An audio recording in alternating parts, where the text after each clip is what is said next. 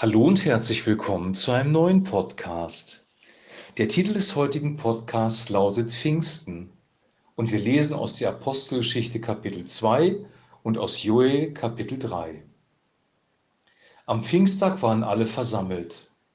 Plötzlich ertönte vom Himmel ein Brausen, wie das Rauschen eines mächtigen Sturms und erfüllte das Haus, in dem sie versammelt waren.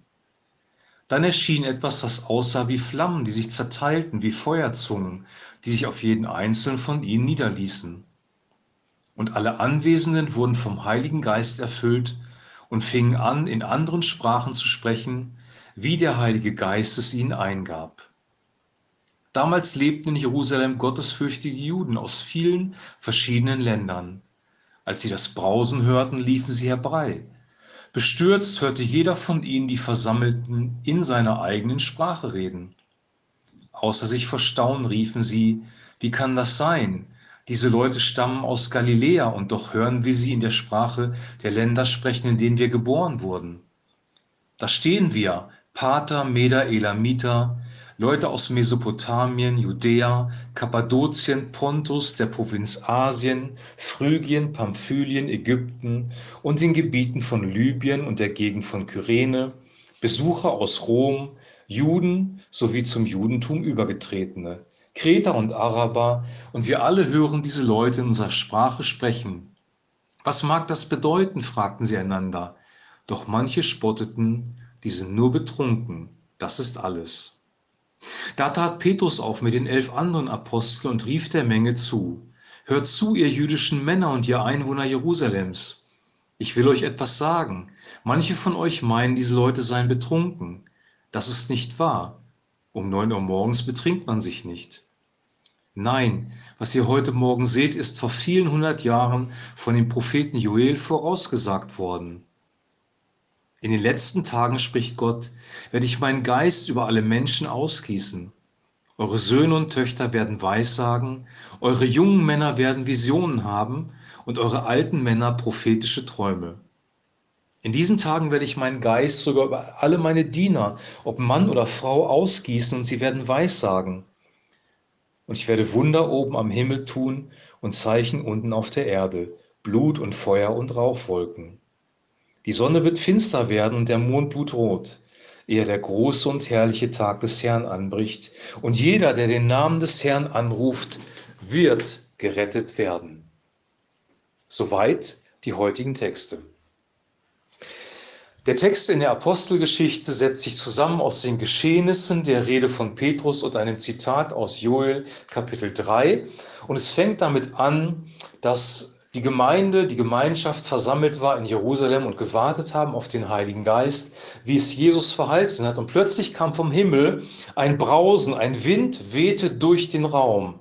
Das war wirklich übernatürlich. Ein besonderes Ereignis, ein Wind, der durch den Raum weht. Gott ist der Herrscher auch über die Naturgewalten. Das haben wir sehr oft gesehen in der Bibel, auch im Leben von Jesus, als er zum Beispiel den Sturm gestillt hat auf dem See. Und hier weht ein gewaltiger Wind durch den Raum. Feuerzungen kommen vom Himmel und setzen sich auf die versammelten Menschen dort. Also ein sichtbares Zeichen für die erste Ausgießung des Heiligen Geistes. Wenn wir in der Apostelgeschichte weitersehen, dann werden wir feststellen, dass diese äußeren Zeichen nur hier auftreten und ansonsten der Heilige Geist stillkommt oder sogar durch Handauflegen weitergegeben wird.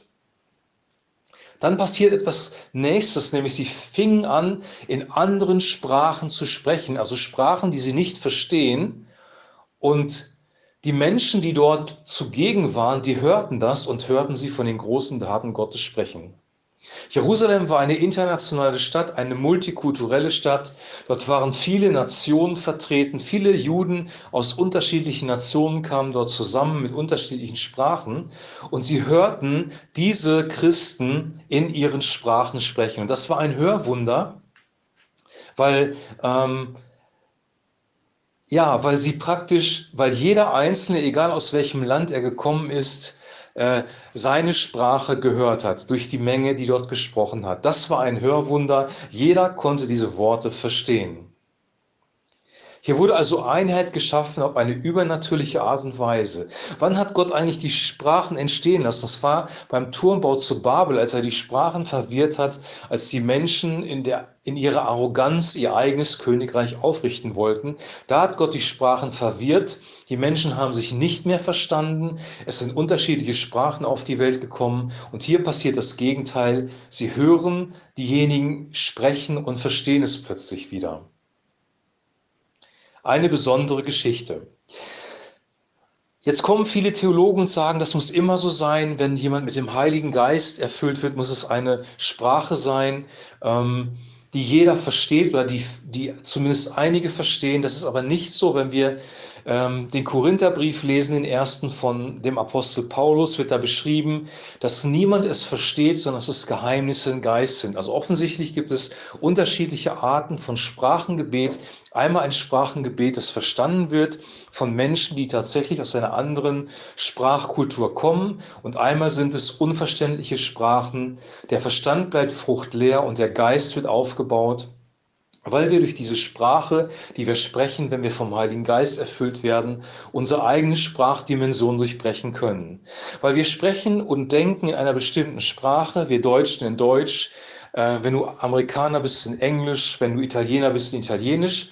Und diese Sprachen sind limitiert und in dem Moment, wo wir in neuen Sprachen sprechen, vom Heiligen Geist berührt werden, wird dieses Limit durchbrochen und wir bauen uns auf, so sagt es Paulus.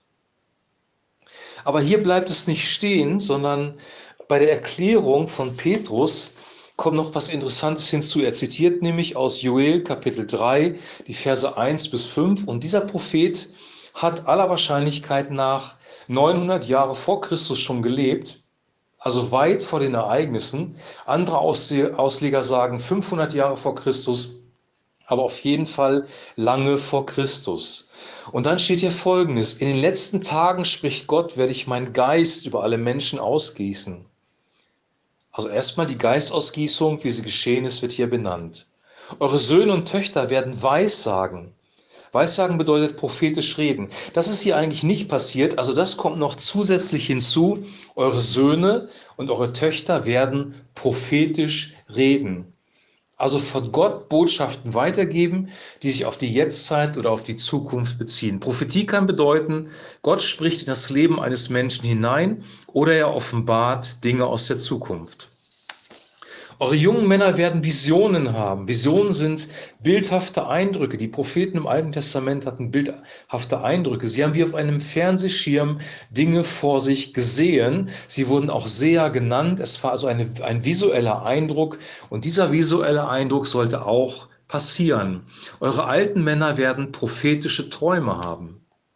Also Gott offenbart sich in Träumen, wie er das zur Zeit von Josef und Maria getan hat. Und dann kommt was Interessantes, und das war interessant für die Juden der damaligen Zeit. In diesen Tagen werde ich meinen Geist sogar über alle meine Diener, ob Mann oder Frau, ausgießen, und sie werden Weissagen. Der Heilige Geist war in der Regel für Könige, Priester und Propheten, aber hier werden die Diener genannt und Diener oder Sklaven, das waren die untersten Teile der Bevölkerung, auch die sollten profitieren von dem Heiligen Geist. Der Heilige Geist ist eine Gnadengabe.